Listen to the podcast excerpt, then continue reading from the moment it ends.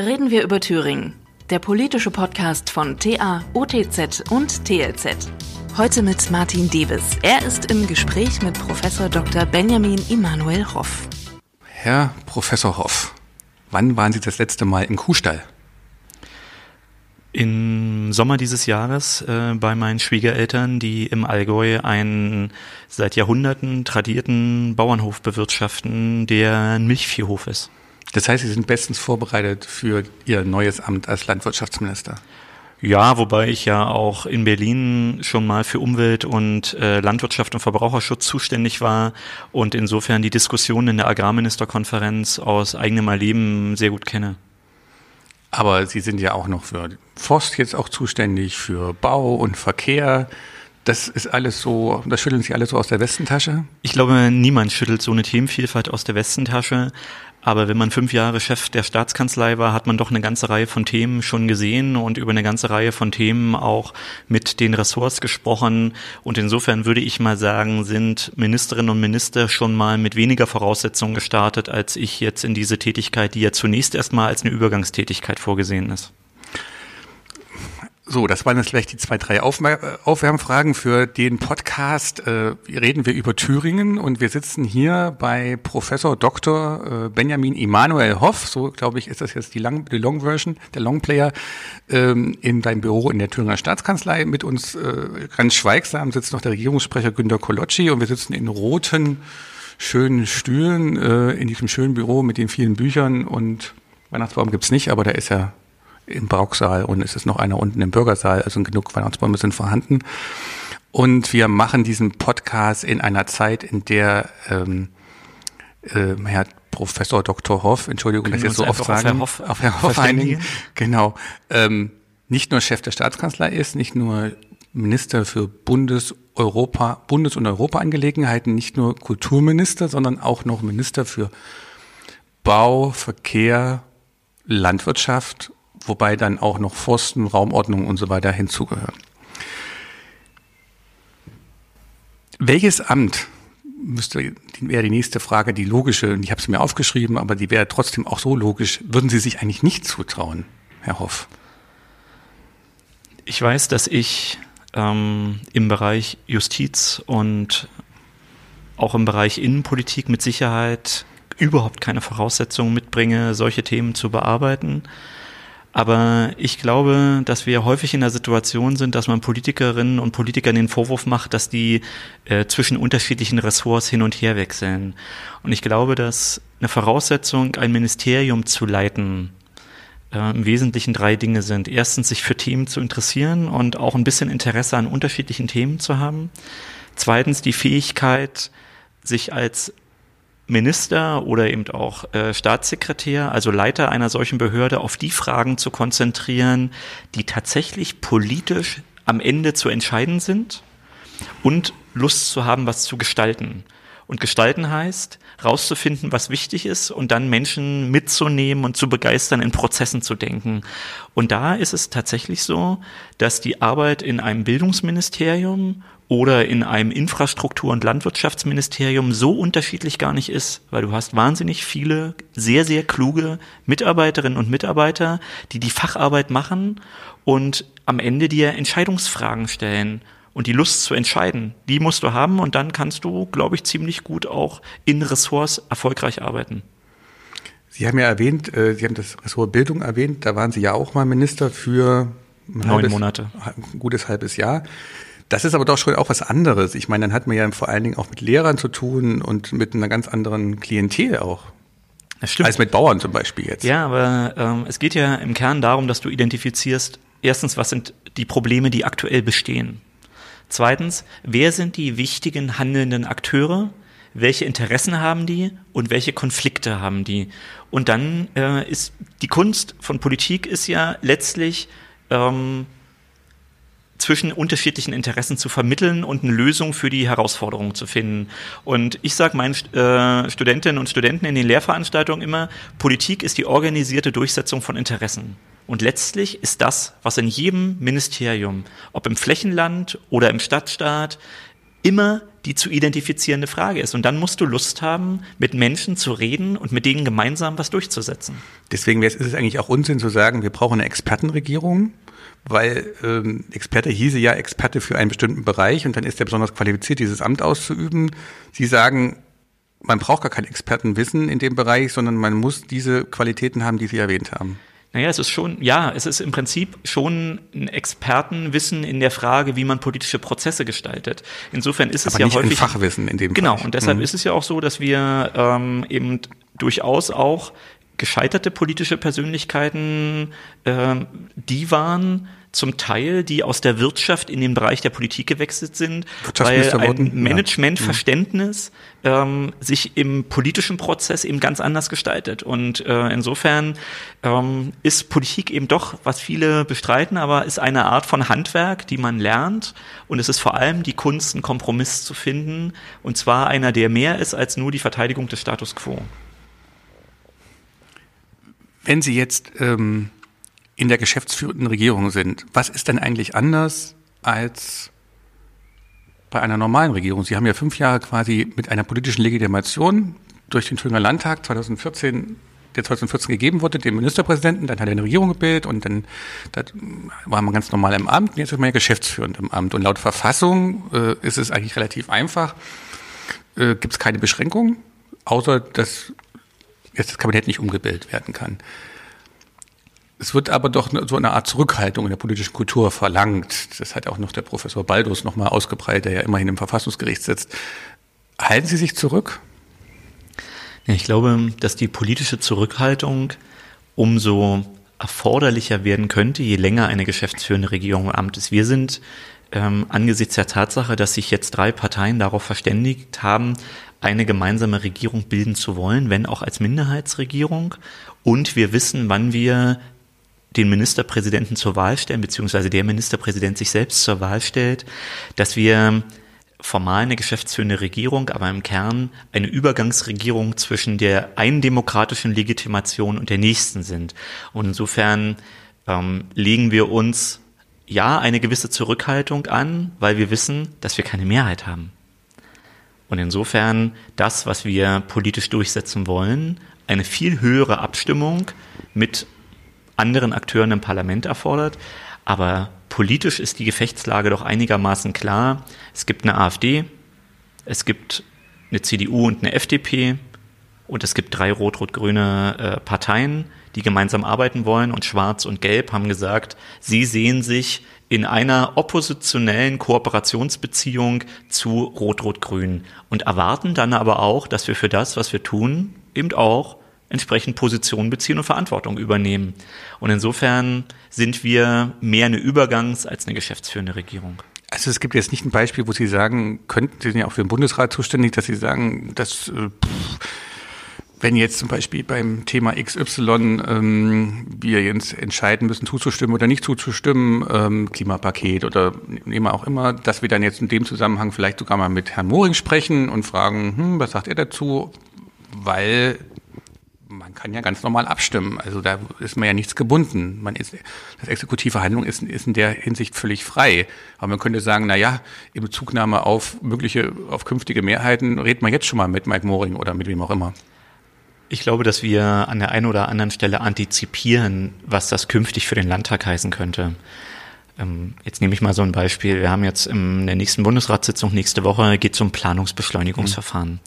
Da habe ich aber von, äh, von Beginn an eigentlich keine große Differenz zu äh, Positionen, die auch in der CDU und auch in der FDP vertreten werden.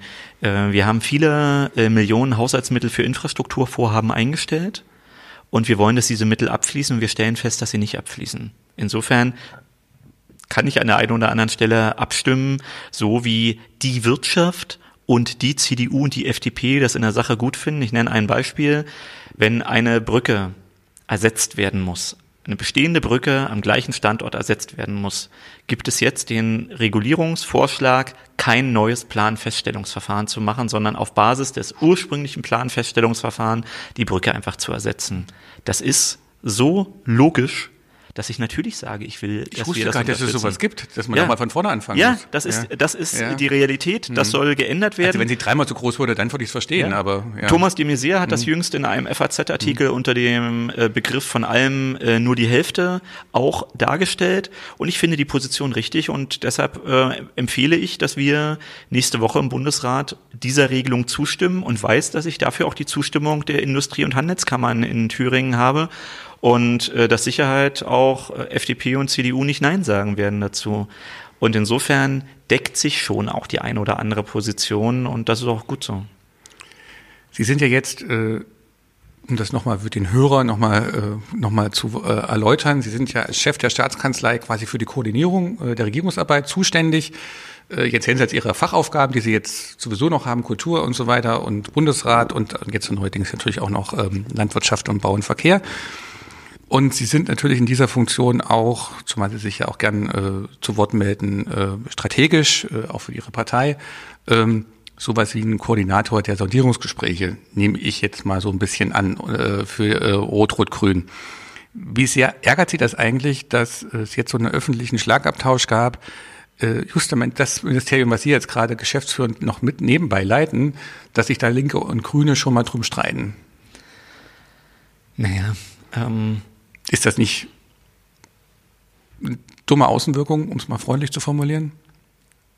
Ich hätte mir eine andere Form der Diskussion darüber gewünscht, weil wir ja Überhaupt keine Diskussion eigentlich. Warum überhaupt eine Diskussion? Naja, diskutieren tust du intern zwischen den drei Parteien über die Frage, wer hat welche Interessen und wer möchte möglicherweise welche Veränderungen. Ja, sowieso. Aber dadurch, dass wir eigentlich alle jetzt seit fünf Jahren gemeinsam gut zusammenarbeiten und alle politische Profis sind. Und wir alle wissen, dass wenn ich was durchsetzen will, das am seltensten durchsetze, wenn ich es vorher in der Zeitung sage, blöd für den Job, den Sie machen, aber ähm, wir haben an der Stelle ja auch unterschiedliche Interessen, Sie als Journalist, ich als Chef der Staatskanzlei. Aber insofern ärgert mich sagen wir mal, weniger das öffentliche Erscheinungsbild als der Umstand, dass wir an der Stelle alle zusammen nicht so professionell agieren, wie wir es eigentlich könnten. Und trotzdem steckt in dem Umstand, dass es öffentlich diskutiert wird, ja auch ein Signal drin, nämlich, dass wir Klärungsprozesse auch atmosphärisch, intern stark in den Blick nehmen müssen, damit wir gut und erfolgreich zusammenarbeiten können. Und insofern ist eine Koalition zwischen drei Parteien, genauso wie eine Koalition zwischen zwei Parteien, eine permanente Beziehungsarbeit, an der man immer wieder arbeiten muss und auch, so blöd es ist, an der einen oder anderen Stelle immer wieder von neuem anfangen muss. Es ist ja noch komplizierter jetzt, als es bis jetzt schon war. Jetzt sind Sie einigermaßen eingeübt gewesen in einer Mehrparteienregierung. Jetzt kommt eine Minderheitsregierung, wenn sie denn kommt. Und ähm, mit zwei Partnern, die gerupft wurden bei den Wahlen. Unterschiedlich stark. Die einen sind gerade noch in den Landtag gekommen, die Grünen. Die SPD hat ein Drittel ihrer Stimmen verloren oder Mandate. Und gleichzeitig äh, haben Sie das Gefühl, Sie sind irgendwie untergegangen? Also das ist sozusagen, Sie haben ja aus Ihrer Sicht eine gute Arbeit gemacht. Das würden Sie ja vielleicht jetzt auch aus diplomatischen Gründen zumindest zugestehen. Ja, das meine ich sogar inhaltlich. Äh, so, das heißt also, sind trotzdem, hat trotzdem der Ministerpräsident gewonnen. Das müssen wir jetzt nicht ausarbeiten, warum und weshalb und wieso. Und dass das Prozesse sind, die mit der Popularität zu tun haben, sicher von Herrn Ramelow, aber auch mit Mechanismen, die auch in anderen Bundesländern zu beobachten waren, äh, Dynamiken. Ähm, und jetzt natürlich sichtbar werden wollen in einer Regierung, in der die Exekutive eigentlich eine der wenigen Profilierungsmöglichkeiten noch sind, weil man im Landtag ja dann gar nicht so viel, also da muss man sozusagen sehr stark aushandeln und da werden alle möglichen Leute versuchen, dann die Gewinner zu sein und sich die, Fehler des Gesetzes darzustellen. Also man braucht ja immer die Stimmen von der CDU oder von der FDP oder von beiden, bei Verfassungsänderungen zum Beispiel und in dem Fall werden dann alle sagen, wir sind der Fall des Gesetzes. Das heißt also, da können die Grünen dann noch so oft sagen, wir sind es gewesen. Das glaubt, das wird ja keiner richtig hören. Also kann man über exekutives Handeln dann viel erreichen. Möglicherweise, das ist die Idee vielleicht dahinter. Das heißt also, dass das jetzt auch hochgepoppt ist, so früh, äh, hat vielleicht auch damit zu tun, dass diese Ministerverteilung oder diese Ressortverteilung noch wichtiger ist als früher. Ja und nein.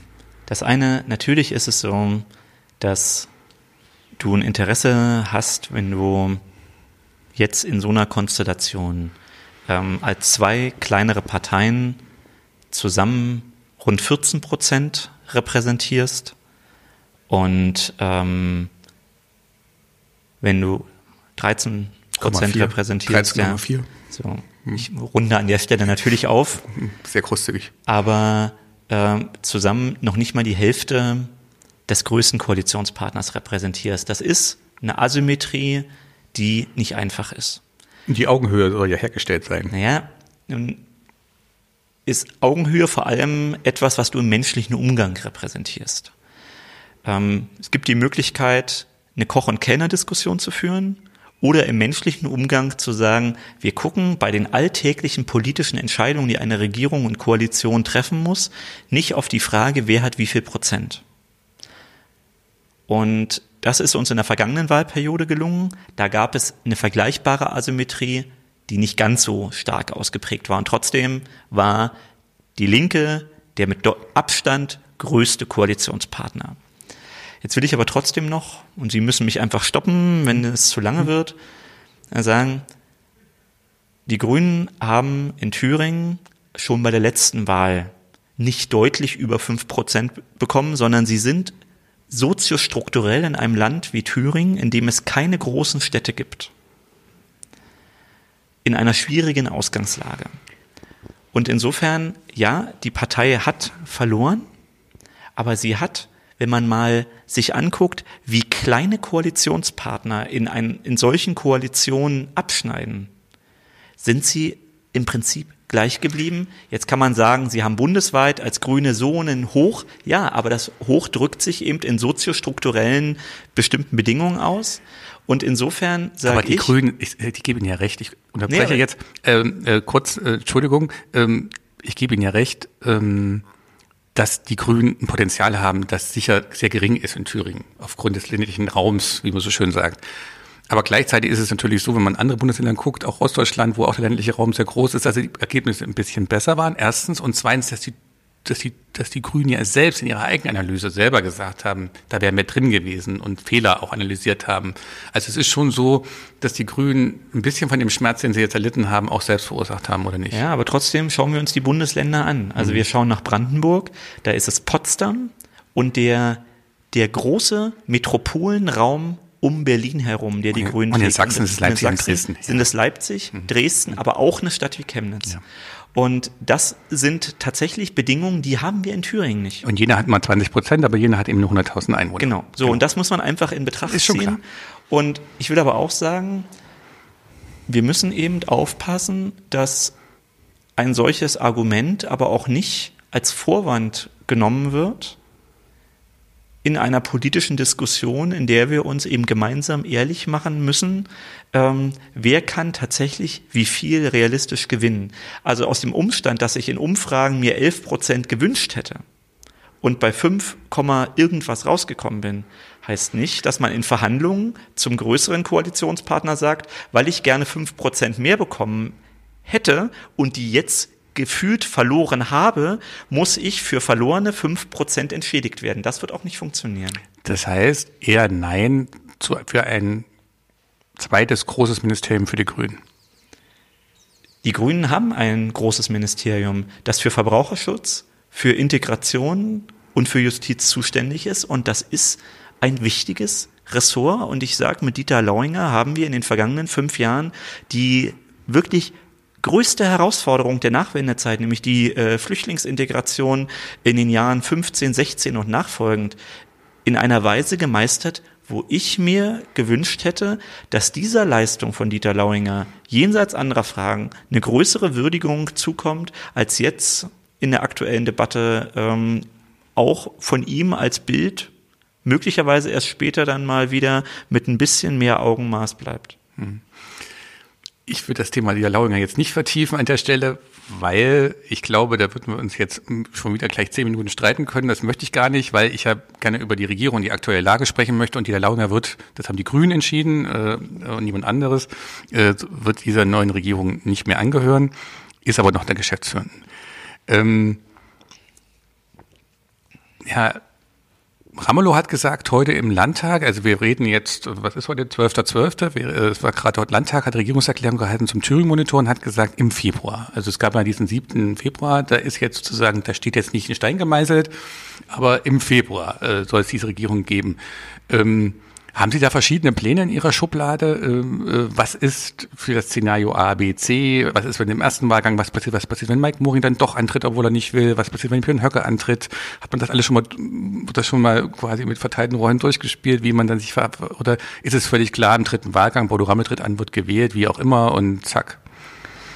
Ich glaube, wir wären schlecht beraten, wenn wir nicht in Szenarien denken würden. Eben.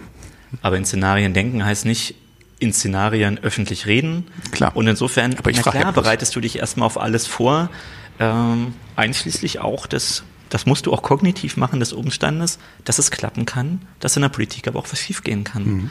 Und wir erinnern uns alle an Heide Simonis. Also es gibt keine MP-Wahl, bei der nicht der oder diejenige, ähm, die sich zur Wahl stellen, in dem Moment, wo sie sich zur Wahl stellen, an Heide Simonis denken, das war aber eine andere Verfassungslage, muss man auch dazu ist, sagen. Ja, es ist eine andere Verfassungslage und trotzdem ist es ja der Moment, dass du dich zur Wahl stellst und gewählt werden kannst, aber auch nicht gewählt werden kannst.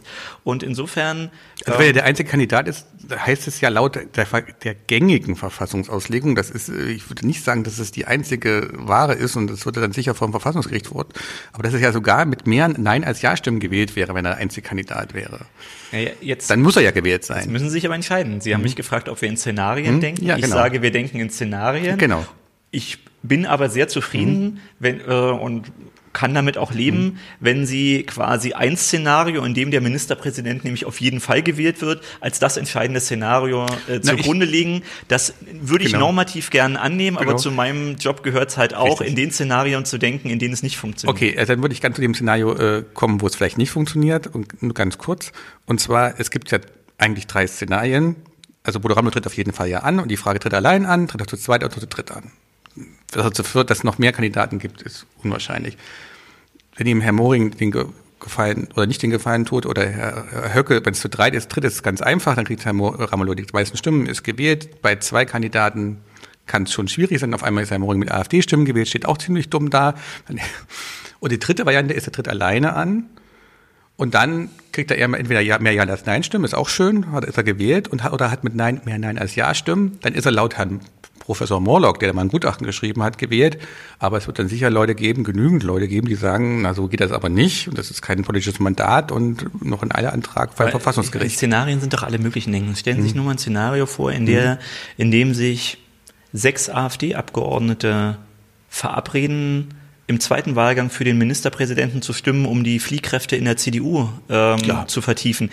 Wir werden es nie rausfinden. Und insofern. Es, es kann auch eine CDU, es kann auch eine CDU ja Stimmen geben. Es kann insofern ja auch ein Szenario geben, in dem es gar nicht zum dritten Wahlgang genau. kommt. Es kann auch ein Szenario geben, in dem äh, FDP und CDU-Abgeordnete für den Ministerpräsidenten stimmen und sagen, mhm. die Stimmen sind aber aus der genau. AfD gekommen, um genau das zu machen. Also mhm. äh, wir haben so viel Spiel, mhm. dass wir eine Situation haben können, dass der Ministerpräsident in jedem der drei Wahlgänge gewählt oder auch nicht gewählt werden. Oh, es können irgendwelche Sozialdemokraten in der Geheimwahl ihr München kühlen und sagen, wir wählen Bodo so. Ram, äh, Mike Moring oder so. so. Geht auch. Genau, und insofern äh, kannst du bestimmte Grundszenarien zugrunde legen und dich überlegen, äh, für dich überlegen, wie reagierst du darauf. Aber am Ende gibt es einen Menschen, der ganz allein in diesem Wahlgang geht und das auch mit sich ausmachen muss. Und das ist der Ministerpräsident und dem drücke ich, antreten. Und dem drücke ich dafür alle Daumen, die ich habe. Und Wie viele Chancen hat er? Meinst was glauben Sie, 90 Prozent, dass das durchgeht? Ich weiß, es ist eine dumme Journalistenfrage, aber genau. ich stelle sie einfach und, trotzdem. Äh, meine Wertschätzung gegenüber dem MP ist so groß, dass ich keine Wetten abgebe. Also Sie halten sozusagen es für eine hohe Wahrscheinlichkeit, nehme ich an, aber Sie sagen, es gibt auch eine gewisse Wahrscheinlichkeit, dass irgendwas schiefgehen kann und darüber bereiten, darauf bereiten Sie sich vor. Wie lautet eigentlich Ihre nächste Frage? Meine nächste Frage, es gibt gar keine, weil ich erst mal kurz noch äh, einen kleinen biografischen Einschub machen will. Okay. Ja, okay. Also Sie sind im, im, im Biermann-Jahr geboren, habe ich geguckt, äh, 76.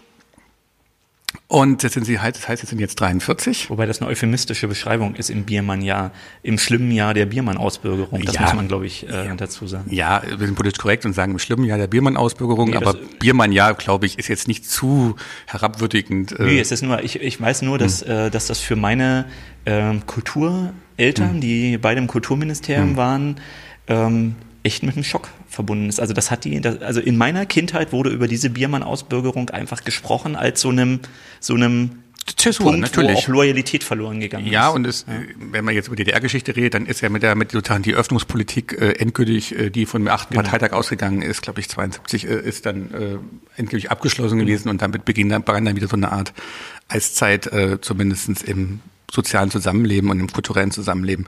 Aber Sie sind jetzt 43 Jahre alt, sind in Ostberlin geboren, Ihre Eltern im Kulturministerium gearbeitet. Ähm, Sie haben dann ganz normal die Polytechnische Oberschule besucht, wie man es DDR so machte, waren dann wahrscheinlich Jungpionier, Und bis zur FDJ. Genau, das wollte ich noch fragen. Und haben Sie da Funktionen ausgeübt, so wie Frau Merkel? Waren Sie da irgendwie Zeitungsredakteur, Agitation und Propaganda war ich auch. Milchgeldkassierer Milchgeldpassierer. und äh, dann später Haben Sie immer Schoko oder Erdbeermilch getrunken? ähm, Vanille. Vanille. Wir hatten, also wir in Berlin hatten drei Auswahlmöglichkeiten. Und Sie hatten Ich weiß diese nicht, Tüten. Na Sie klar, diese, äh, diese kleinen Spitztüten, Dreieckigen genau. Tüten. Ja, ich hatte das, wir haben nämlich bei uns hier in, in, in Bezirk Suhl, wo ich zur Schule ging, da hatten wir Glas, äh, Glas, Mhm. Flaschen. Und dann war ich völlig äh, ent, entsetzt, als ich dann nach ähm, Berlin mal zur Schule gegangen bin für ein paar Wochen in Kausdorf, äh, dass dann diese Tüten gab. Aber ich kann Ihnen eins sagen, ähm, das macht man heute natürlich nicht, Mhm. weil wir keine Lebensmittel verschwenden, aber äh, die konnte man sehr gut werfen. Okay. Anders als die Glasflaschen. Da- Die konnte man gut, äh, da konnte man gut äh, Silvesterkracher reintun. Absolut. Das heißt, wir hatten wirklich, also wir scheinen offensichtlich in den unterschiedlichen DDR-Bezirken auch ein bisschen Spaß gehabt zu haben. Ja, äh, es war nicht alles schlecht. Ja. Ähm, und in der FDJ, waren Sie in der FDJ dann auch äh, Ja, für ein halbes Jahr. Und was war das? Auch Agitation und Propaganda? Äh, oder? nee, äh, ich bin ja im GOL-Sekretär. Ich bin Wie vor den Morin. Sommerferien 1989 FDJ-Mitglied geworden, Mhm. war dann im FDJ-Lager im Sommer 89 und im Schuljahr 89, 90 gaben dann bei mir alle ihre FDJ-Ausweise im Oktober äh, ab. Also weil Sie der Sekretär waren von der Klasse, oder? Es war einfach so, dass ich der Einzige war, der erkennbar sich für Politik interessierte. Hm. Und warum auch immer wurde ich als der identifiziert, bei dem die Leute glaubten, ihre Ausweise abgeben zu Ich habe müssen. meinen Auf Ausweis nirgendwo abgegeben. Ich finde Ja, das aber das- so albern. Ja. Warum Ja, soll man seinen FDJ-Ausweis abgeben? Ja, ich, äh, bei uns Mein wurden die FDJ-Hemd abgegeben, verbrennen, gesagt, ja. Die Leute traten also bei mir quasi Vielleicht aus. bin ich ja noch Mitglied. Man weiß es ja nicht. Ähm, okay, Sie haben 95 Abitur gemacht, dann im Westen. Fünf naja, Jahre logischerweise, war Bundesrepublik, richtig genau. in der Bundesrepublik. Ähm, Ihre Note? Wissen Sie noch? Oh, ich habe mit 3,1. Ich war der, also ich bin knapp äh, am äh, nicht bestandenen Abi vorbeigeschrammt. Also das, jetzt hätte ich 1,3 jetzt vor allem, Nein, aber nein, nein. ich war, Ah, ähm, okay. kein Was war, der, was, was war Ihr Problemfach? Ähm, alle naturwissenschaftlichen Fächer und ein Mhm. Das gehörig sind Sie jetzt genau richtig im Bau- und Verkehrsministerium? absolut Mhm. und ein gehörig Maß an ähm, Schulverweigerung. Weil Sie gegen das kapitalistische System revoltiert Nee. haben? Oder? Nö, das, äh, ich glaube, das hat viel mit äh, Adoleszenz zu tun gehabt. Das hat viel mit Adoleszenz zu tun gehabt, aber es hatte, glaube ich, auch damit zu tun, dass ähm, ich, also dass mit der Wendezeit oder der friedlichen Revolution ähm, auch viele Familien auseinandergegangen sind, die sich zu DDR-Zeiten entschieden hatten, wir bleiben zusammen, bis unsere Kinder aus dem Haus sind. Und die sich dann im Herbst 89 entschieden haben, also mit dem Partner oder der Partnerin gehe ich in diese Zeit nicht zusammen. Und so war es in meinem Elternhaus auch. Und ähm, ich glaube, den Also Sie waren Verlust, Scheidungskind. ja, und den Verlust von äh, Familie und allen Sicherungssystemen, die es eigentlich so gab, die, ähm, In welchem Bezirk sind Sie da? Haben Sie da gewohnt? Oder? in Mitte. Ich bin an, Mitte. an der Bernauer Straße, also das Bild, wo alle, äh, was ja alle kennen, wo dieser eine äh, Polizist noch seine Waffe wegwirft und so über den Zaun rüberspringt, genau da bin ich groß geworden. Ähm, das heißt, jede Straße war eine Sackgasse, Zionskirche war um die Ecke, die Umweltbibliothek, also es war schon in den 80er Jahren dann das Ostberlin, in dem ich aufgewachsen bin. Aber die Wendezeit war für mich tatsächlich ein richtig großer Einschnitt und das habe ich nicht so wahnsinnig gut verkraftet und insofern äh, hat sich das auch im Schulalltag niedergeschlagen. Haben Sie das eigentlich, es, gibt jetzt so ein Hashtag, äh, äh also so ein Schlagwort bei Twitter und den sozialen Netzwerken, Baseballschlägerjahre. Ähm, das war ja in Mitte jetzt nicht das große Thema, also dass Sie jetzt mit Skins mhm. sich rumstreiten. Aber wie sind Sie denn politisiert? Also ich meine, äh, haben Sie haben Sie bei der Antifa äh, angefangen? Mhm. Haben Sie, waren Sie eine von den Zecken sozusagen? Mhm. Oder haben Sie sich Straßenschlachten mit, mit, mit, mit Skins geliefert? Äh, wie sind Sie in die Politik geraten? Ich bin... Ähm durch dieses FDJ-Lager im Sommer 89 habe ich Menschen kennengelernt, die ähm, mit mir viel im Herbst 89 gemacht haben. Ich war ja 13 damals und die waren alle so zwei, drei, vier Jahre älter als ich und das sind ja entscheidende Jahre, wenn du so 15 oder 16 bist. Und ähm, wir hatten in dieser FDJ-Kreisgeschäftsstelle Mitte so eine ganze Reihe von Leuten, die gesagt haben, weißt du was, wir gründen jetzt eine eigene einen Jugendverband. Und dann haben wir uns einfach Sozialistischer Jugendverband genannt und haben dann ab Herbst 89 einfach Sachen gemacht. Wir sind auf Demonstrationen gegangen, ähm, haben uns überlegt, wie könnte die FDJ verändert werden, solche Dinge. Hm. Und dann Sie haben sich immer äh, haben sich immer der SED slash PDS zugeführt? Nein, nein, nein. Das äh, versuche will ja. ich gerade hm. sagen. Die spielte für mich überhaupt keine Rolle. Hm.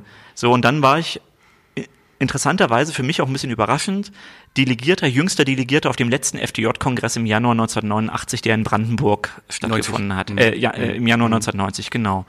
Und dort sind wir dann alle aus der FDJ ausgetreten und ab dann habe ich runde Tisch, Jugendverbandsarbeit und so weiter gemacht und bin dann in eine Jugendorganisation gekommen, die sich mit einer westdeutschen Organisation, die mal Jugendorganisation der FDP gewesen war, aber parteiunabhängig war, zusammengeschlossen. Das war das eine. Und das andere ist, na klar, habe ich Antifa-Arbeit gemacht. Ich äh, habe in Berlin ähm, auch in besetzten Häusern rumgehangen, die Mainzer Straße, die damals geräumt worden ist. Das war, also du, wenn du 13, 14 bist, dann stromerst du ja im Prinzip durch die Szene. Aber ich glaube, es ist ein Unterschied und dieses, dieser Hashtag Baseballschlägerjahre für Leute, die so im, in Brandenburg, in Mecklenburg-Vorpommern, Sachsen groß Offenland. geworden sind, für die ja. war das, glaube ich, viel, viel krasser. Aber ich kenne diese Momente auch, aber sie waren für mich nicht so prägend. Aber mhm. dieser Moment, dass du wegrennen musst um den Bahnhof Lichtenberg. Ich musste meine Schwester häufig abholen, die in Sonneberg zur Ausbildung gegangen ist. Und wir haben uns dann irgendwann vereinbart, dass wir nicht uns Lichtenberg treffen, weil ich einfach Angst hatte, dort zu sein, weil ich eben auch zwei, dreimal um diesen Bahnhof gejagt worden bin. Und ich sah optisch aus, naja klar, wie das, was wie man lange Haare? Netzwerke, lange Haare, an den Seiten abrasiert, Mantel, auch Schnürstiefel, na klar, also wie man mhm. eben als junger Antifa-Typ aussah und ähm, ich hab, kenne diese Angstmomente, die waren schlimm, aber ich hatte den Luxus, dass du in Ostberlin viel sicherer links sein konntest als im ländlichen Raum. Kurze Antwort bitte. Äh, wie ist Ihr Verhältnis zur Antifa heute? Ich glaube, dass äh, wir ohne die Antifa politisch große Probleme in Deutschland hätten, weil das, was wir im militanten Rechtsextremismus haben, viel, viel stärker wäre, weil die Politik viel zu oft wegschaut. Was ist mit dem gewaltbereiten Arm der Antifa? Also es gibt keinen formalen Arm, aber es gibt sozusagen ein, ein Verhältnis zur Gewalt, das in der Antifa-Gruppen äh, Gewalt gegen Sachen, Gewalt gegen Polizisten, das ist sozusagen teilweise erlaubt. Es gibt da Manifeste, Sie wissen das alles, also muss ich Ihnen nicht erzählen. Ich äh, habe in meiner politischen Praxis äh, Militanz abgelehnt und ähm, bin mit dieser Diskussion meinem Selbstverständnis nach und mit dieser Position trotzdem auch Teil dessen, was man Antifa nennt.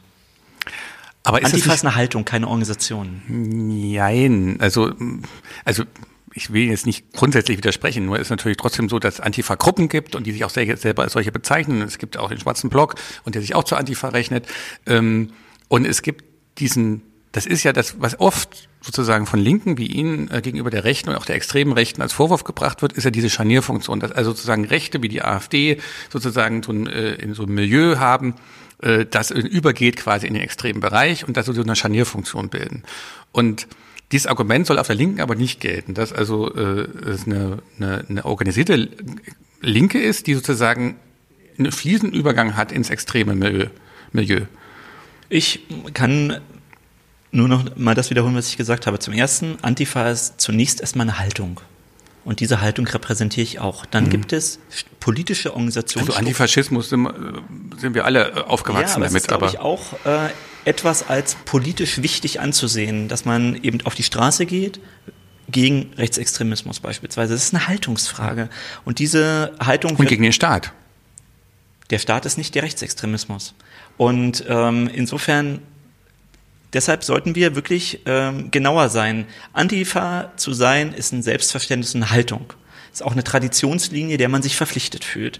Und in dieser Antifa gab es immer eine große Bandbreite von Position, von Haltung, auch von Widerstands- äh, und politischen Aktionsformen. Es gibt eine ähm, Teil der Antifa, der Militanz lebt und als politisches Konzept vertritt. Das ist nicht meine Position. Und ähm, ich lehne das ab. Aber ich ähm, bin oft auch im schwarzen Block auf Demonstrationen mit dabei gewesen und sage, jeder von denen, die dort sind, vertritt eine eigenständige politische Haltung, nicht zuletzt auch zur Frage der Militanz. Und wenn ein solcher Block mich ausschließen würde, weil ich keine militanten Aktionsformen praktiziere, wäre es nicht meine politische Strömung, der ich mich zugehören fühlen Aber Sie differenzieren jetzt sehr schön äh, und sehr äh, elaboriert. Aber äh, es ist doch oft so, dass die Linke, was die Rechte betrifft, gegenüber überhaupt nicht differenziert. Das sind dann alles Nazis. Das sind dann alles Leute, die äh, per se quasi mehr oder weniger äh, ich Rechtsextremisten lehne, ich lehne Aktionsformen ab, die heißen, Polizisten anzugreifen, ähm, das wäre ja noch schöner. Ich meine, Sie sind ja Vertreter des Staates. Der ja, aber man muss es ja trotzdem immer äh, mhm. sagen, weil das ja heute auch nicht mehr selbstverständlich mhm. ist. Und das mhm. ist mir ja auch im Landtag in Thüringen schon mehrfach unterstellt worden, dass ich das alles unterstützen würde. Also äh, der ehemalige Abgeordnete Brandner ähm, hatte das ja quasi zu seinem steten Argumentationsfeld gemacht. Insofern ist der Podcast ja durchaus auch geeignet, das nochmal klarzustellen. Aber ähm, ich lehne das ab und ich stelle mich auch hin und sage, dass diese politischen Aktionsformen schon deshalb von mir abgelehnt werden, weil sie immer wieder geeignet sind, in einer Form von Terror zu enden, der als Rote Armee-Fraktion den Angriff auf Menschen praktiziert hat und glaubte, über ähm, den Menschen und dem Staat zu stehen und zu sagen, der Zweck heiligt die Mittel. Und das ist verheerend in der linken Tradition. Und äh, das ist meine Haltung. Okay. Ähm, wir sind noch beim Biografie-Blog, ja, der geht noch ein bisschen ja, weiter. Ja, gehört ja mit dazu. Genau, nein, nein, nein, nein. Ich habe ich hab ja auch nachgefragt. Das ist völlig in Ordnung. Nur ich wollte jetzt noch ein bisschen wieder äh, zum zu meinem Skript, das ich vorsichtig aufgeschrieben habe. Ähm, Sie haben dann studiert, also nach dem Abitur 95 und haben äh, Sozialwissenschaften an der Humboldt-Uni studiert und das war ein Erweckungserlebnis. Das war ein Erwechslung. Es war, Sie hatten kein Mathe mehr, ne? Also. Na, ich hatte Statistik. Das war ja, schrecklich. Äh, drei Semester, mhm. das war wirklich ganz grauenhaft. Aber ähm, ich habe an dieser Universität etwas, was ich an der Schule nie hatte, tatsächlich Lust auf Lernen, mhm. äh, Lust, mich da einzubringen. Und insofern, ähm, es ist für mich als Vater von drei Kindern, von denen jetzt zwei in der Schule sind, wirklich schwer, umzuschalten und zu, also zu sehen, dass meine beiden großen Jungs wirklich Spaß in der Schule haben. Mhm. Es ist anstrengend für die, aber ähm, das Studium war für mich wirklich ein Moment, wo ich mich wirklich wohlgefühlt hatte, was ich in der Schule, obwohl ich tolle Lehrer hatte, auch welche, die mich wirklich unterstützt haben, aber was ich als Lerngefühl in der Schule nie hatte. Sie haben jedenfalls so viel Spaß gehabt, dass Sie also ein gutes Diplom gemacht haben und zwar so ein gutes Diplom, dass Sie einen Humboldt, dass Sie den Humboldt-Preis bekommen haben. Das ist sicher nicht der einzige Preisträger, es waren sicher mehrere ausgezeichnete Arbeiten am Jahrgang oder waren Sie der einzige? Ich gesagt, das hat mich gar nicht interessiert, ja. ob es noch einen anderen in dem Jahrgang gab. Aber es ist sozusagen, mhm. Sie haben den mehr oder weniger einer der besten, wenn nicht die beste Diplomarbeit im Jahrgang geschrieben. Also das habe ich jetzt, äh, steht bei Wikipedia, stimmt also, okay. Und Sie haben dann relativ schnell danach äh, ähm, während Ihrer Promotion quasi Phase haben Sie schon Lehraufträge, also haben, haben auch Lehraufträge angenommen. Mhm, das stimmt. Ja. Ähm, und ähm, nach der Promotion oder während der Promotion noch ähm, sind Sie dann in die Politik gegangen, nämlich hauptamtlich? Also beziehungsweise Sie sind erst ins Abgeordnetenhaus gewählt worden? Nee, ich bin äh, ins Abgeordnetenhaus hm. gewählt worden im gleichen Jahr, in dem ich Abitur gemacht habe. Das Ach, heißt, ich bin während meines gesamten Studiums schon Abgeordneter genau. gewesen genau. und bin nach Abschluss meiner Promotion, nachdem ich dann ähm, die haben immer schon verschiedene Sachen parallel gemacht. Elf Jahre so Abgeordneter war, mhm. bin ich dann Staatssekretär in der genau. ähm, Berliner Landesregierung. War die da schon Pro die Promotion haben Sie quasi auch parallel noch zum Abgeordnetenhaus gemacht? Genau. Aber dann nicht mehr, als Sie Staatssekretär waren. Nee, ich habe. Da waren Sie ja schon Professor. Da bin ich dann irgendwann Honorarprofessor geworden. 2010. Genau. Und 2011 waren Sie Staatssekretär. Von 2006 bis 2011 Genau, genau. Also da war auch genau. eine Parallelität, ja, genau. Man kommt durcheinander bei den vielen verschiedenen Dingen. Ähm, Diese Alice Sol Solomon, Salomon Hochschule. Äh, Fachhochschule oder Hochschule, mhm. früher Fachhochschule. Ähm, wie kann man sich das vorstellen? Was haben Sie da gemacht? Also was haben Sie für Seminare angeboten oder was, was bieten Sie noch für Seminare an? Das wäre auch natürlich noch eine Frage, was Sie parallel alles noch so machen jetzt gerade jetzt. Aber erstmal, was haben Sie damals gemacht? Tatsächlich mache ich an der Universität Erfurt ähm, genau das, was ich an der Alice Salomon Hochschule auch gemacht habe, nämlich ähm, Lehrveranstaltungen in Gesundheitspolitik zu geben. Und äh, da geht's im Kern um die Frage, die ich politisch auch bearbeite. Ich versuche Studierenden beizubringen, welche Interessen und welche Akteure es im Gesundheitswesen gibt und welche Interessen die vertreten. Also Sie machen jetzt nicht äh, die Linke Nein. in, in, in, nein, in ihren Zeiten. Nein, äh, ich habe jetzt am Wochenende ist wieder äh, Blogseminar und da wird's um Pflegereform, da wird's um Krankenhausfinanzierung und solche Themen gehen. Zwischendurch haben Sie ja noch eine Consulting-Firma gegründet. Na gut, das ist, macht man ja, wenn man als Politiker mhm. aus dem Job rausfällt, mhm. überlegt man sich ja, äh, wie man Geld verdient. Da war die Koalition vorbei, ne?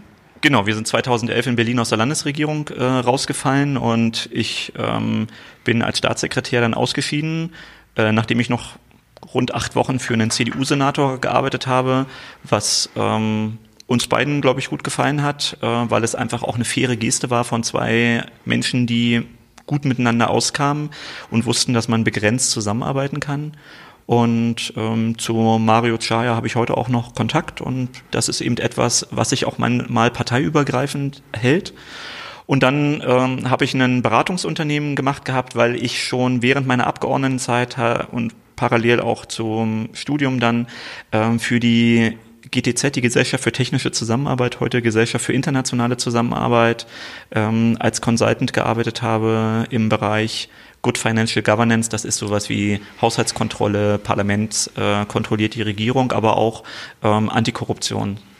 Ich, es ist, wenn man sich das alles nochmal anguckt, ich bin ja auch vorher mit den Jahren durcheinander gekommen, weil es so viel ist ähm, und vor allen Dingen so viel parallel ich bin ja eher so ein fauler Mensch. Also ich mache irgendwie, bin Journalist und habe eine Familie und da bin ich eigentlich ganz gut ausgelastet.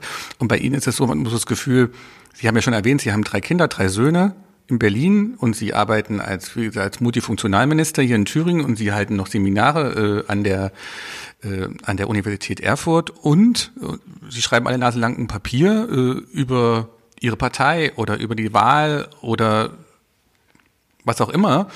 Ähm, wie schaffen Sie das? Ich meine jetzt, äh, ich will jetzt mich nicht einschleimen oder irgendwas, da glaube ich bin nicht verdächtig für, aber ähm, die Frage ist einfach, der Tag hat ist banal, 24 Stunden, Sie müssen ein paar Mal schlafen vielleicht, Sie äh, haben tausend Termine. Äh, wie läuft das alles dann? Ich glaube, mein Freundeskreis ähm, muss seitdem mein Freundeskreis mich kennt, damit leben, dass das, was viele Menschen eben ähm, auch genießen, mit ihren Freundinnen und Freunden eben auch Zeit zu verbringen bei mir vielfach eine Freundschaft ist, die im, im Austausch auch mal über Telefon oder Mail ist. Aber äh, es ist so, dass ich, naja, irgendwann für mich auch klar haben musste, will ich viele persönliche Freundschaften, viel Zeit mit Menschen verbringen oder ähm, bin ich jemand, der das, was er da tut, diese intellektuelle, auch politisch-berufliche Tätigkeit im Zentrum ist? Und das ist immer ein Spagat. Es kann auch an der einen oder anderen Situation ähm, wenn du dann eben beispielsweise wie 2011 nicht mehr in so einer politischen Tätigkeit bist, ähm, dann auch Moment geben, wo du einsam bist, wenn du nicht Freunde hättest, die sagen, du bist uns wichtig genauso wie du bist und du bist ein bisschen verrückt. Aber genau das mögen wir an dir und deshalb können wir auch damit leben, dass du für uns manchmal ein bisschen weniger Zeit hast als andere unserer Freundinnen und Freunde. Aber hinterfragen Sie das nie, sagen Sie nie, meine Güte, was mache ich da eigentlich alles? Ich habe das Glück, dass das, was ich am besten kann und was mir am meisten Spaß macht, beruflich tun darf. Das ist ein unglaubliches Geschenk und das genieße ich. Sie lesen ja auch noch nebenbei, nehme ich mal an, Dinge, weil man, die schreiben manchmal drüber, was sie gelesen haben. Jedenfalls klingt das immer so, als ob sie das alles gelesen hätten, was sie da zitieren. Ähm, das heißt, sie müssen sich dann noch motivieren nach einem äh, anstrengenden Tag mit vielen Terminen, äh, wo sie dann vielleicht noch ihre Kinder ins Bett gebracht haben in Berlin, äh, dann noch ein Buch in die Hand zu nehmen und zu lesen oder machen sie das auf der Bahnfahrt oder wie machen sie das? Ja, sowohl als mhm. auch. Okay. Das kommt, also passiert halt, man liest halt. Und waren Sie mal, wann waren Sie das letzte Mal im Kino? Da muss ich jetzt tatsächlich, seitdem es diese Möglichkeit gibt, ähm, auf seinen mobilen Endgeräten mhm. ja irgendwie zu gucken. Was gucken Sie für eine Serie? Gucken Sie eine? Ähm, Ja, äh, ich habe äh, jetzt letztens äh, Designated Survivor gesehen und mich geärgert, wie dünn die ist. Ja.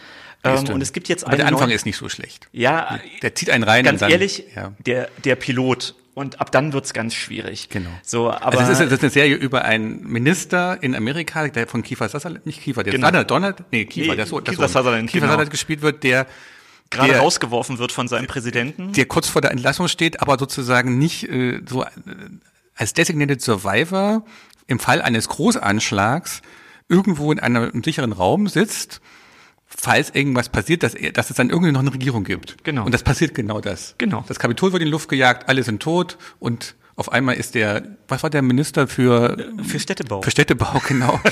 der ist auf einmal, der ist auf einmal Präsident der Vereinigten Staaten. genau. Und Das, Das ist, und da hätte man eine ziemlich gute Sache draus ist das Ihr können. Traum? Präsident der Vereinigten Staaten zu Nö, sein? aber einfach, nicht, dass alle sterben und sie sind auf einmal der Ministerpräsident, aber dass sie nochmal richtig dann auch mal so eine ganz große Verantwortung haben. Ganz ehrlich, ähm, ich bin unglaublich gerne das, was ich bin.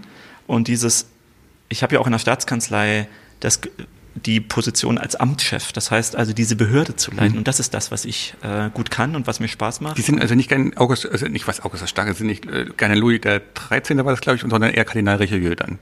Weder noch, ähm, Weder noch. weil das äh, war ja eine Ja, Monarchie, das war eine Monarchie und ja, nicht ich demokratisch legitimiert.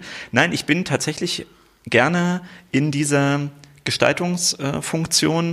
Und das macht mir auch Spaß. Und ich glaube, dass Politik zu machen auch heißt, immer wieder Menschen um einen zu haben. Und da ist zum Beispiel äh, der Regierungssprecher, der ja hier mit im Raum sitzt und vorhin erwähnt wurde, der aber eben auch jetzt seit ähm, naja, seit 24 Jahren auch ein Freund äh, von mir ist, jemand, der einem auch immer wieder sagt, Schuster, bleib bei deinen Leisten. Und das ist äh, etwas, was ganz wichtig ist, sich so ein Umfeld auch zu bewahren und auch so eine Freundin zu Aber, haben. aber, aber was würde denn Ihnen zu diesem Amt fehlen? Also intellektuell würde ich jetzt mal sagen, nee. Also äh, dann Wir, wir lassen uns nicht drauf ein. Okay, genau. alles klar. Ähm, dann zurück jetzt, zurück jetzt zum, zum zurück jetzt zum Tagesgeschehen. Zum, bevor ich Sie noch zum Ministerpräsidenten mache, ähm, zum Tagesgeschehen. Ähm, Sie sagen, Rot-Rot-Grün hat ja ganz gut funktioniert, auch auf Augenhöhe. Die drei Parteien sind eingearbeitet. Aber man merkt ja die Nervosität vor dieser Situation, die jetzt kommt. Das ist ja nicht nur bei den Sondierungsgesprächen oder Koalitionsgesprächen, wie das auch mal heißen mag, was dann so ein Papier rauskommt, sondern das wird dann auch im täglichen, in der Praxis dann schwierig sein. Nämlich schon allein die Frage, die ja eigentlich bei einer Koalition sich gar nicht stellt, stimmen wir gemeinsam ab? Ähm, oder lassen wir uns die Freiheit, dass wir eigene Initiativen machen? Da hat die SPD eine Meinung, dass sie sagt ja, die Grünen sagen, glaube ich, eher nein, weil sie fürchten, dass das schwierig sein kann. Äh, Die Linke höre ich mal das und das. Also die sind vielleicht ganz einig, sag ich mal. Klingt so, als ob die nicht ganz einig ist in der Strategie, was für sie besser wäre und was, weil man theoretisch als Linke ja alleine mit der CDU quasi eine informelle Koalition bilden könnte. Da sind die beiden Koalitionspartner draußen. Aber ist das nicht also ich würde, könnte mir vorstellen, als Stratege, der Sie sind, müssten Sie eigentlich dafür sein, dass man als Block auftritt. Schon. Vielleicht sich Ausnahmen gönnt, mal da und dort, die abgesprochen werden müssen, aber dass man im Grunde genommen, zumal man ja auch als Kabinett immer noch Kabinettsentwürfe, äh, Gesetzentwürfe in den Landtag einbringen möchte, um dann für Mehrheiten zu werben, und die ja dann naturgemäß bitte vom ganzen Kabinett verabschiedet werden sollen und nicht nur von Teilen, ähm, dass man eigentlich die Hauptarbeit, wie gesagt, jeder sollte sich seine folkloristischen Übungen vielleicht äh, gönnen, doch als Block weiter auftreten muss, auch im Parlament. Ich glaube, in so einer Situation musst du vor allem erstmal flexibel sein. Und du musst akzeptieren, dass jede Situation konkret ist. Es gibt keinen Masterplan für diese Zeit. Und natürlich sind alle nervös. Erstens, es haben alle einen Wahlkampf hinter sich und sind eigentlich durch. Und nach diesem Wahlkampf ist man ohne Pause in irgendwelche Gespräche, Wahlauswertungen, Analysen, die Planung der neuen Fraktion und so weiter gegangen. Und es ist November, Anfang Dezember, das Wetter ist mies, es wird immer früh dunkel. Also das macht ja was mit den Leuten. Und es ist wirklich ein Unterschied, ob du ähm, zwischen September und Anfang Oktober einen Koalitionsvertrag und sowas aushandelst oder ob du das Aber. Sie wollten doch so spät wählen. Ja, Selbst von Schuld. Ich mach doch auch, sag doch auch gar nicht, dass das alles schrecklich ist, sondern ich sage erstmal nur, dass alle irgendwie ein bisschen nervös sind und dass natürlich auch der Weihnachtsstress noch mit dazu kommt. Das gehört also, es sind alles Menschen, die da sitzen und verhandeln und sich Gedanken machen und was werden wollen oder nichts mehr werden und so weiter. Und insofern musst du in so einer Situation noch viel, viel mehr als bisher versuchen, jeden deiner Akteure anzuschauen und zu antizipieren, was könnte deren Bedürfnis sein und wie weit kannst du das Bedürfnis von Einzelnen mit dem Interesse der Gesamtgruppe in Übereinstimmung bringen. Das ist tatsächlich die Kunst, die du machen musst. Punkt eins und Punkt zwei. Flexibel zu sein heißt, immer wieder zu schauen, ist die Methode, die du bei der einen Situation erfolgreich angewendet hast, in der anderen Situation noch möglich oder musst du wechseln? Und das heißt, dass diejenigen, die Situation vorbereiten, das sind die parlamentarischen Geschäftsführer, das sind die Fraktionsvorsitzenden, das ist das Kernkabinett, die müssen vertrauensvoll miteinander arbeiten und abgestimmt sein. Und dann kannst du in so eine, also wenn du diese drei Fraktionsvorsitzende, die drei parlamentarischen Geschäftsführerinnen und Geschäftsführer, das Kernkabinett, wenn die gut funktionieren und vertrauensvoll arbeiten und auch sich miteinander austauschen, dann kannst du feststellen, können wir hier als Block auftreten oder ist es hier angezeigter, zum Beispiel die Abstimmung freizugeben?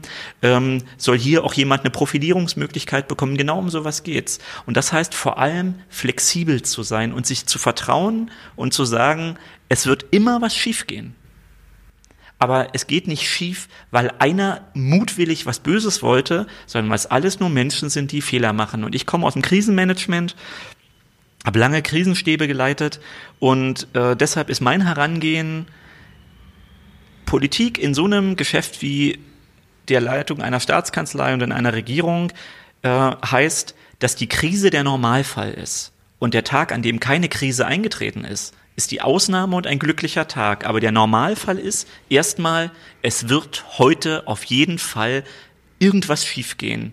Und dann müssen wir gucken, wie wir das bewältigen. Das ist ja ein toller Ausblick. Äh, wenn wir jetzt mal die erste Krise nehmen, es ist ja keine Krise im engeren Sinne, sondern eine Situation, die eben schwierig ist, finde ich, äh, strategisch das Thema Kommunalfinanzen. Da gibt es verschiedene konkurrierende Initiativen. Das eine, die eine kommt von der CDU und der äh, FDP, die sagt 168 Millionen Euro mehr für die Kommunen. Und das andere ist die SPD, ich glaube, es ist noch gar nicht im Landtag eingebracht, sondern das ist eine Ankündigung, 500, Milliard, 500 Millionen, aber über fünf Jahre, also sozusagen fünf Jahresplan, äh, halbe Milliarde für die Kommunen. Also 100, im Prinzip die berühmten 100 Millionen nochmal drauf, die die Kommunen ja wollen, mhm. sozusagen. Was ja beides äh, populäre, aber auch populistische Ansinnen sind, äh, was ja auch ein Problem sein kann, wo wir vielleicht noch ganz kurz drüber reden könnten. Ich will jetzt auch nicht so lange machen, wir haben noch, ich würde sagen, noch zehn Minuten, dann ist die Stunde rum. Ähm, war das abgesprochen in irgendeiner Art und Weise, dass die SPD da nach vorne äh, geht? Weil das ist natürlich jetzt, bevor überhaupt irgendwas besprochen ist, inhaltlich, bevor überhaupt irgendein Papier ist, fängt jetzt eine Fraktion an zu sagen, wir probieren das jetzt schon mal. Naja, aber das hat es doch in der vergangenen Wahlperiode auch gegeben und das ist doch auch der Wieso? Normalfall. Nein, also, naja, vor, also während der Sondierungsgespräche haben, gab es solche Initiativen im ja. Landtag, kann ich mich nicht erinnern. Aber das ist ja nicht der Punkt, sondern da sage ich eben, wir sind ja eine Koalition, die seit fünf Jahren arbeitet und die auch in dieser Übergangszeit arbeitet. Mhm. Das heißt, es ist ja nicht so, dass wir wie im Jahr 2014, da finden sich das erste Mal drei Parteien zusammen, sondern wir sind in einem laufenden politischen Prozess, bei dem es eine Wahl gegeben hat, aber die drei Partner sagen, sie wollen gemeinsam zusammen zusammen weiterarbeiten. Also Sie haben damit kein Problem, dass die SPD jetzt quasi mal Nein. locker mal eine halbe Milliarde aus dem Ärmel Die schüttelt. SPD stellt die Finanzministerin mhm. und stellt den für Kommunales zuständigen Innenminister. Insofern ist es völlig angemessen, dass die Partei, die diese beiden Ministerien stellt, okay. auch eine Idee äußert, wie man darauf reagieren kann. Punkt eins. Punkt zwei, wir wissen, dass wir ähm, ne Aber Sie will es als Fraktion selber einbringen. Das heißt also, äh, das war bis jetzt noch überhaupt nicht üblich. Sie hat gesagt, wir wollen das als Fraktion einbringen, aber das heißt doch nicht, dass nicht auch das Angebot an die äh, Grünen und an die Linke steht, das gemeinsam mit der SPD zu machen. Und genau diese Flexibilität zu sagen, mhm. SPD, ihr wollt das, ihr wollt es einbringen und ähm, das ist schon mal eine ihr schöne wollt Übung uns, quasi. Ihr wollt uns gewinnen dafür, dass wir mitmachen, mhm. dann müssen wir gemeinsam diskutieren, äh, wo können wir mitmachen und was nicht. Und für uns als Linke ist beispielsweise neben diesem Geld obendrauf zu legen, mindestens genauso wichtig, Regelungen zu finden, die den Kommunen in der Haushaltsnotlage die Beteiligung an Infrastrukturprogrammen äh, etc. einfacher machen. Und insofern wird unser Ansatzpunkt sein, nicht nur über die absolute Höhe von ähm, Kommunalfinanzausgleichsmitteln zu reden, sondern tatsächlich qualitativ die Handlungsmöglichkeiten der kommunalen Ebene, insbesondere in der Haushaltsnotlage, zu verbessern. Und wenn wir das gemeinsam machen, dann kommen wir alle einen Schritt voran. Klingt ja wie ein Regierungsprogramm. Ähm, ähm, jetzt gibt es ja noch diesen Initiativantrag von der, also Gesetzentwurf äh, von CDU und FDP, der ist ja heute in, äh, in die Ausschüsse überwiesen mhm. worden, wie sich das so gehört. Ähm, da hat ja die AfD auch schon gesagt, das ist eine tolle Sache, können wir, könnte man wahrscheinlich uns vorstellen zuzustimmen. Ähm, das sind ja die drei Fraktionen, die die Mehrheit im Landtag haben. Ähm, also jedenfalls, es kann natürlich, es gibt auch Rot-Rot-Grün plus FDP ist auch eine Mehrheit, mhm. Linke plus CDU, aber es gibt eben auch eine Mehrheit jenseits von Rot-Rot-Grün. Deswegen haben sie eine Minderheitsregierung dann, wenn sie eine haben. Ähm, gerade bei inhaltlichen Dingen, wo es auch offene Abstimmungen gibt, kann man ja schlecht auch der CDU oder der FDP zum Vorwurf machen, wenn sie dann irgendwann auch mit AfD-Stimmen inhaltliche Vorhaben durchbekommen gegen Rot-Rot-Grün solange das jetzt nicht von vornherein abgesprochen aussieht und äh, strategisch geplant aussieht. Wie geht man mit so einer Situation um? Jede Situation ist konkret, das mhm. muss man sich dann anschauen. Also mhm. wenn die CDU und die FDP mit der AfD gemeinsam versuchen würden, das Landesprogramm für äh, Demokratie, Toleranz, Weltoffenheit abzuschaffen, dann hättest du einen manifesten politischen Skandal.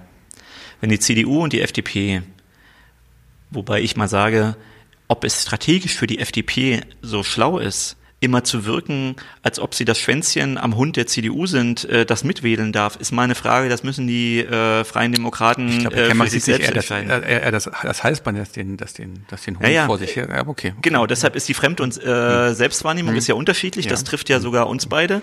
Und äh, insofern, ähm, das kann man mal außen vor lassen. Aber kann es auch Felder geben, äh, wo sie einen Antrag einbringen und den zur Abstimmung stellen?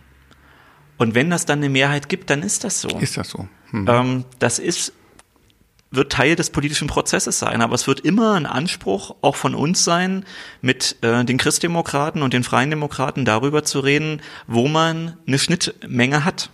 Aber dass es für CDU und FDP auch interessant sein kann, Rot-Rot-Grün, also ganz bewusst eine Niederlage beizufügen, auch eine, die wehtut. Mhm. Das gehört halt dazu. Das muss man ähm, dann auch hinnehmen. Wenn du eine Minderheitsregierung mhm. machen willst, aber nicht den Mut hast, dich davon zu verabschieden, ähm, von der Sicherheit, die du als Mehrheitsregierung hast, dann hast du ein Problem. Ähm, Minderheitsregierung heißt Mut zum Risiko und heißt eben, du kriegst auch mal auf Deutsch richtig auf die Mütze und dann musst du weiterarbeiten. Schöner Stichwort, richtig auf die Mütze. Wann wäre denn die Mütze oder wann wäre denn der, der, die Keule auf die Mütze so groß, dass dann rot, dass so eine Minderheitsregierung sagen würde, jetzt geht's nicht mehr weiter? Komma, zum Beispiel Doppelpunkt Haushalt 2021. Wieder mal Szenarien. Das ist ja im Prinzip die entscheidende Hürde, um dann ins nächste Jahr zu gelangen, um sozusagen alles, jedes, jeder Euro, der in Thüringen ausgegeben wird, braucht irgendeine Abbildung im Landeshaushalt, jedenfalls von öffentlichen Geldern, ist klar. Ähm, und der Gesetzentwurf, den es ja von der Regierung geben wird, ja, kommt entweder nicht durch, das ist die Variante 1, oder er wird so stark verändert durch die anderen Fraktionen, dass sich Rot-Rot-Grün bei besten Willen dann nicht mehr wiedererkennt in diesem Haushalt. Ist das dann so ein Punkt, wo dann so eine Regierung dann sich angucken muss und muss sagen, wir gehen den Weg, den ja die Verfassung auch äh, vorsieht, nämlich nicht nur Selbstausschluss des Parlaments, sondern auch Vertrauensantrag? Naja, ich will mal so sagen. Ich frage einfach, wie lange so eine Regierung halten Wenn kann. Kann die auch so, ein, so eine Sache überleben? das sind ja zwei Sachen. Mhm. Das eine ist, Natürlich ist der Haushalt ein äh, in Zahlen gegossenes Regierungsprogramm. Aber wie viel du tatsächlich verändern kannst, ist dann doch überschaubar auf der einen Seite und wenn man ganz ehrlich ist, mhm. bei ganz, ganz vielen Punkten ist es doch parteiübergreifend. Mehr Lehrer, ähm, mehr Polizisten. Ja, oder es gibt doch einfach Themen, mhm. machst du in der Region A das und unterstützt du noch eine Maßnahme, die für Gruppe B interessant ist, etc. Insofern äh, glaube ich, dass es, ähm, wenn wir einen etwas anderen politischen Prozess der Haushaltsberatung machen, durchaus eine ganze Reihe von Schnittmengen und Vereinbarungen auch mit CDU und FDP geben kann. Aber ich sage, solange es genug Geld für wenn gibt. CDU und FDP diese Regierung stürzen wollen, dann muss sich Herr Kemmerich oder Herr Moring hinstellen und ein konstruktives Misstrauensvotum beantragen. Aber eine Regierung lahmzulegen und ein Land lahmzulegen, indem man einen Haushalt boykottiert, das ist keine Politik. Und ich glaube, dass Herr Kemmerich und Herr Moring zu schlau sind, das zu wissen.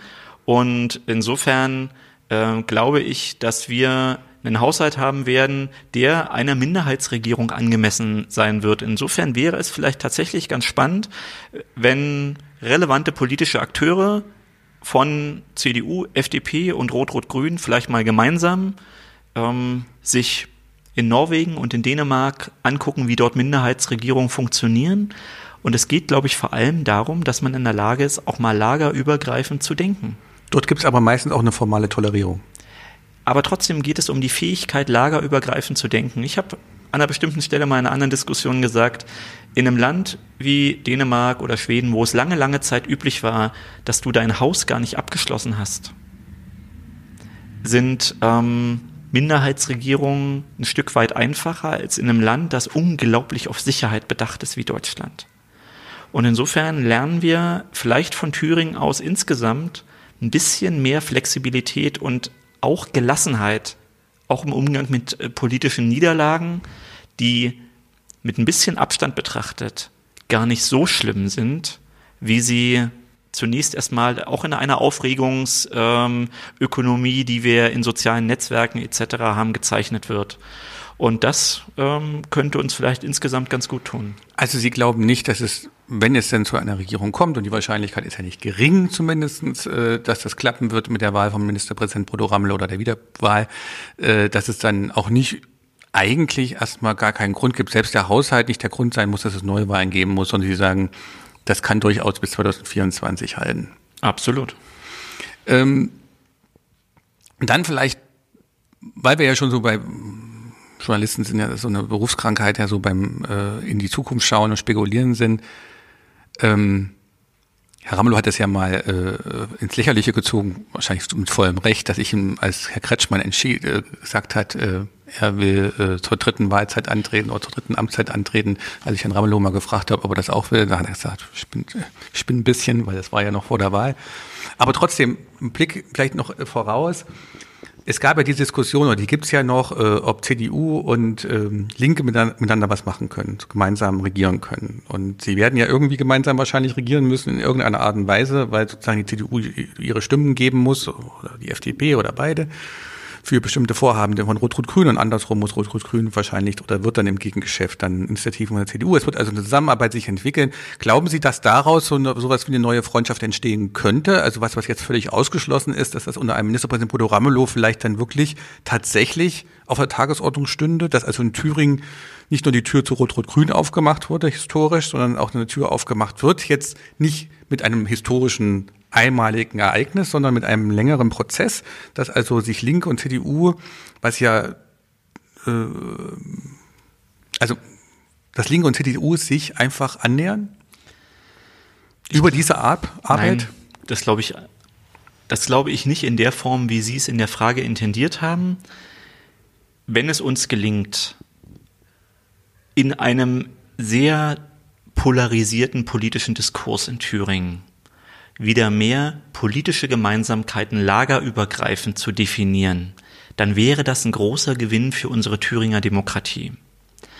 Aber eine Zusammenarbeit von Linken und CDU quasi als historischer Kompromiss wie wir ja ab und zu mit Blick auf die 70er Jahre in Italien, wo die äh, Kommunisten äh, eine christdemokratische Regierung ähm, unter Aldo Moro, der dann von linken Terroristen ermordet worden äh, ist, ähm, toleriert haben. Das wird es in Thüringen nicht geben und das ist aus meiner Sicht auch nicht notwendig. Damals gab es in Italien eine Situation, in der tatsächlich man glaubte, dass das Land politisch auseinanderbricht. Ähm, aufgrund einer extremen Situation. Diese extreme Situation haben wir nicht, sondern wir haben eine, ähm, wir haben eine Situation, in der ein Viertel der Wählerinnen und Wähler, die zur Wahl gegangen sind, eine Partei gewählt hat, die die freiheitlich-demokratische Grundordnung ablehnt und die in ihren Reihen das würde ähm, die AfD natürlich die AfD äh, dementieren, dass das so ist. Die in ihren Reihen und als ihren Fraktionsvorsitzenden jemand duldet, der in der Wolle gefärbter Nationalsozialist ist. Aber das bringt unsere Thüringer Demokratie nicht in eine existenzielle Situation, in der nur die Zusammenarbeit von Christdemokraten und äh, Sozialisten Stabilität in diesem Land hat. Wir werden eine stabile Minderheitsregierung haben, weil Demokratinnen und Demokraten miteinander. Also Sie wären auch gar nicht dafür. Können. Also wenn jetzt die CDU auf irgendeine Art und Weise zu Ihnen käme, dann wären Sie gar nicht dafür. Ich glaube, dass es weder der CDU noch uns hilft, weil hm. äh, es gibt ja eine spürbare gesellschaftliche Stimmung, in der Menschen sagen, wir wollen auf der einen Seite, dass Parteien zusammenarbeiten können, aber, sie sollen aber wir wollen sein. Erkennbarkeit von mhm. den Parteien haben. Und dem entgegenzuwirken, fördert aus meiner Sicht Politikverdrossenheit und das kann nicht unser Ziel sein. Ich finde, dass es zu Recht gesellschaftliche Grundströmungen gibt und bin deshalb froh, dass die Liberalen wieder im Parlament sind, weil diese liberale Grundströmung, die ich mir sozialliberaler wünschen würde, aber die ist gesellschaftlich wichtig und wenn du dir die fünf Akteure in dieser FDP-Fraktion anguckst, dann sind die im besten Sinne des Wortes das, was man in der Schweiz Freisinnige nennt.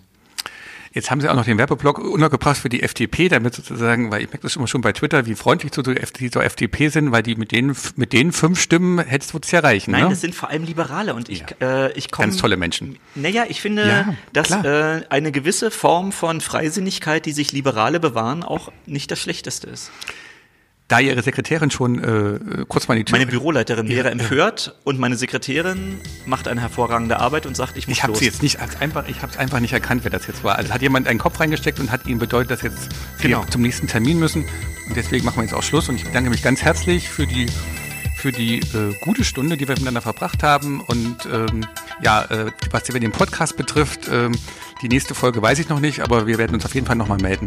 Vielen Dank. Ich danke Ihnen.